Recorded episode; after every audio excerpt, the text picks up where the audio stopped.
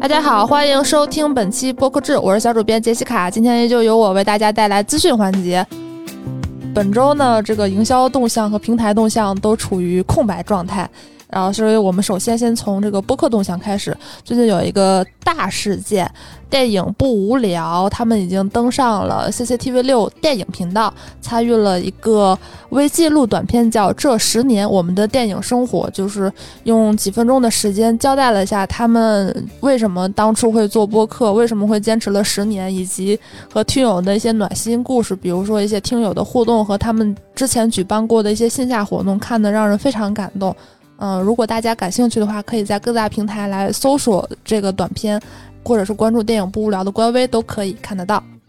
下一条动态呢是最近的一个新播客，是由池子主导的一个新节目，叫《神探瞎唠嗑》。它这个节目的主构是有三位主播：池子、刘小策和孙书恒。他们这个节目的特点呢是脱口秀和悬疑探案的首次碰撞，这个组合就很神奇。大家都知道这个脱口秀播客，比如说闲聊。探类的节目，比如说《日坛公园秒叔》他出的一些节目，那这两个品类如何结合呢？他们采取的这个形式很新鲜，就是他们录这期节目之前其实是有准备好详细的文稿的，但他们并不会提前看，然后池子会呃或者是其他主播他会。一边看这个文稿，一边给大家读，然后同时呢，几个人一起推理，同时通过这推理部分来展现出一些喜剧的元素。我听了一下前几期，非常有意思，而且很生活化的同时呢，案件也非常精彩。还有宝石老舅，还有之后还有很多明星嘉宾都会出现在这个节目里头，或者出现在小剧场里，非常值得期待。目前呢，节目是可以在喜马拉雅收听，目前呢，节目也处于招商阶段，详情可以去播客智智搜索招商来。查看更多节目信息。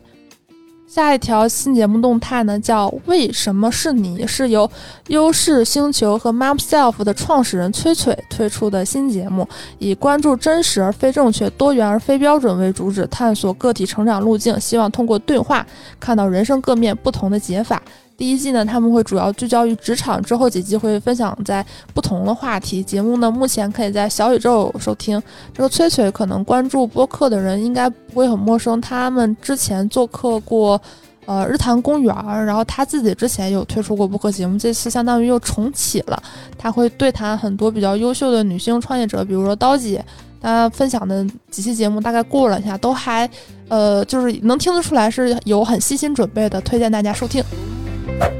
本周海外动态呢，还是由我们的这个老朋友 Spotify，但是他们最近日子是有一点不好过。他们之前我们经常报道会收购很多工作室，那当时呢就觉得说，哎，Spotify 真是财大气粗。但现实证明呢，他们可能并没有就是对外展现的那么怎么说呢慷慨吧。他们雇了很多工作室或者收购很多工作室之后呢。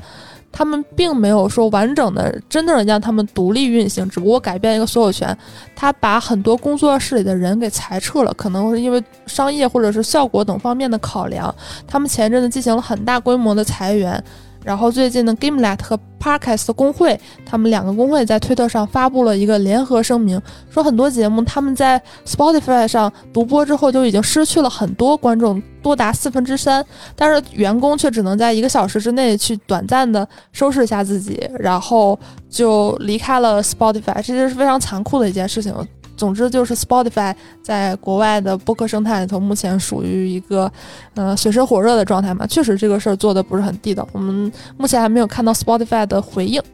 下一条动态呢是一个预告吧，算是有一个播客托管公司叫 Audio Means，他们发现就是有一些机器人在抓取他们平台上的托管 RSS 源，然后他们进行了一定的追踪，发现是 TikTok。